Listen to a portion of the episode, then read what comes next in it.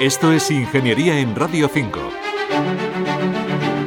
La agroalimentación es uno de los sectores claves de nuestro país. El sector aportó en 2020 cerca de un 10% del PIB y durante los meses de confinamiento provocados por la COVID no faltaron los alimentos. Como asegura Jesús Casas, presidente de la empresa pública Traxa, somos herederos de los ganaderos del Neolítico. Somos muy ganaderos y somos además herederos de una cultura ganadera. Gran parte de nuestros genes proceden de unos señores y señoras que hace 10.000 años saltaron el Pirineo y llegaron aquí con sus ganados. Somos hijos de esa de la cultura ganadera, ¿no? Y podemos beber leche porque somos hijos de la cultura ganadera y podemos comer queso porque somos hijos de la cultura ganadera.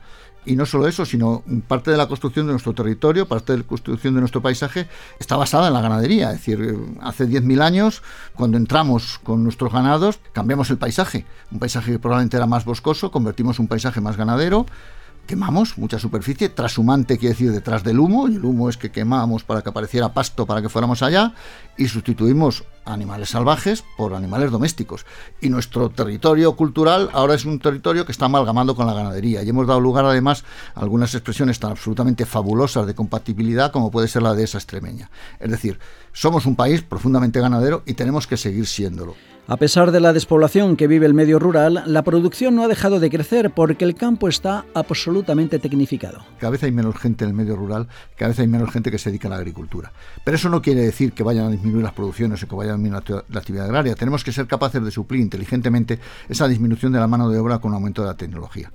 Y básicamente en eso la digitalización es esencial, porque además la digitalización nos permite ahorro porque si nosotros somos capaces de saber cómo está el cultivo en un momento determinado, cómo está su nivel de nutrientes, cómo está su nivel de agua, qué grado de evapotranspiración está teniendo las hojas, vamos a poderle suministrar lo que requiera con mucha más precisión. Hace 50 años regábamos a manta, ahora no, ahora nos podemos permitir el lujo de con un pequeño gotero al pie de cada planta regar lo que requiere y que lo que requiere lo esté leyendo un satélite que está ahí arriba y que lo transmite en una determinada frecuencia a un ordenador que da orden a un determinado sistema para que suelte esa gota de agua o para que aporte en la mezcla ese determinado elemento o ese componente que necesita. Es decir, el campo rural, el medio rural, la agricultura, la ganadería, esos paisajes bucólicos que forman parte de nuestra esencia y que nos enternecen y nos hacen ponernos emocionalmente intensos, están profundamente tecnificados y lo tienen que estar más. Traxa colabora con todas las administraciones para garantizar la seguridad alimentaria, fundamental para la salud de los consumidores, pero también para que nuestro país pueda seguir siendo una potencia en los mercados internacionales. Tenemos que cuidar la sanidad alimentaria, tenemos que cuidar la, la sanidad de nuestros animales. ¿Por qué? Pues porque fundamentalmente al final estamos hablando de economía, estamos en un mercado y o lo hacemos bien o realmente nuestros productos no se van a poder comercializar. Nada hay más peligroso que de pronto en un territorio eh, aparezca un brote de cualquier epizotía de las que caracterizan porque eso pone en riesgo toda la gestión del territorio y mucha actividad económica, mucho dinero y no lo veamos solamente en términos económicos, insisto, también mucha calidad de vida de la gente que vive ahí. ¿no?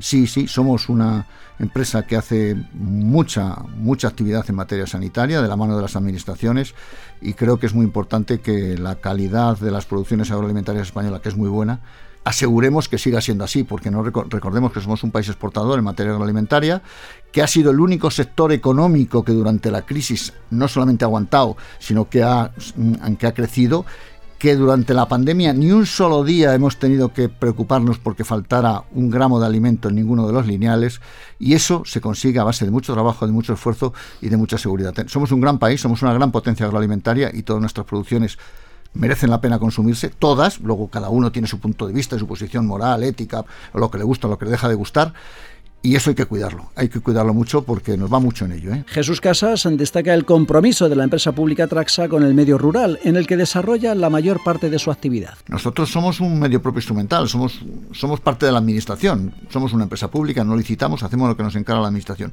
Y tenemos una vocación marcadamente rural hasta el punto de que el 75% de la plantilla nuestra, que somos 17.000, que no son pocos, está en el medio rural.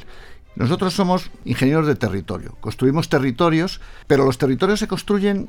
Mm, la construcción de un territorio no es un fenómeno igual en todas partes. Tienes que leer el territorio, tienes que escuchar al territorio, tienes que sensibilizarte con la gente del territorio y a partir de ahí plantear la respuesta. Es decir, no existe el pretaporté para los territorios, todo es alta costura y diseño particular. Entonces necesitamos profesionales, primero, que sean buenos ingenieros, que sepan de números, que sepan de cálculos, que sepan de instrumentos, que tengan sensibilidad con el territorio, que tengan sensibilidad con la gente y que puedan construir modelos que den respuesta. Lo que queremos es construir territorios vivos en que la gente interaccione, que pueda vivir, que pueda desarrollarse, que tenga capacidades a base de infraestructuras, a base de dotaciones, a base de servicios, pero que cuando nosotros nos vayamos de ahí parezca que ha sido el resultado de la libre devenir de la naturaleza. Esto es Ingeniería, es un espacio de Radio Nacional de España y la Real Academia de Ingeniería. Manuel Seara Valero, Radio 5, Todo Noticias.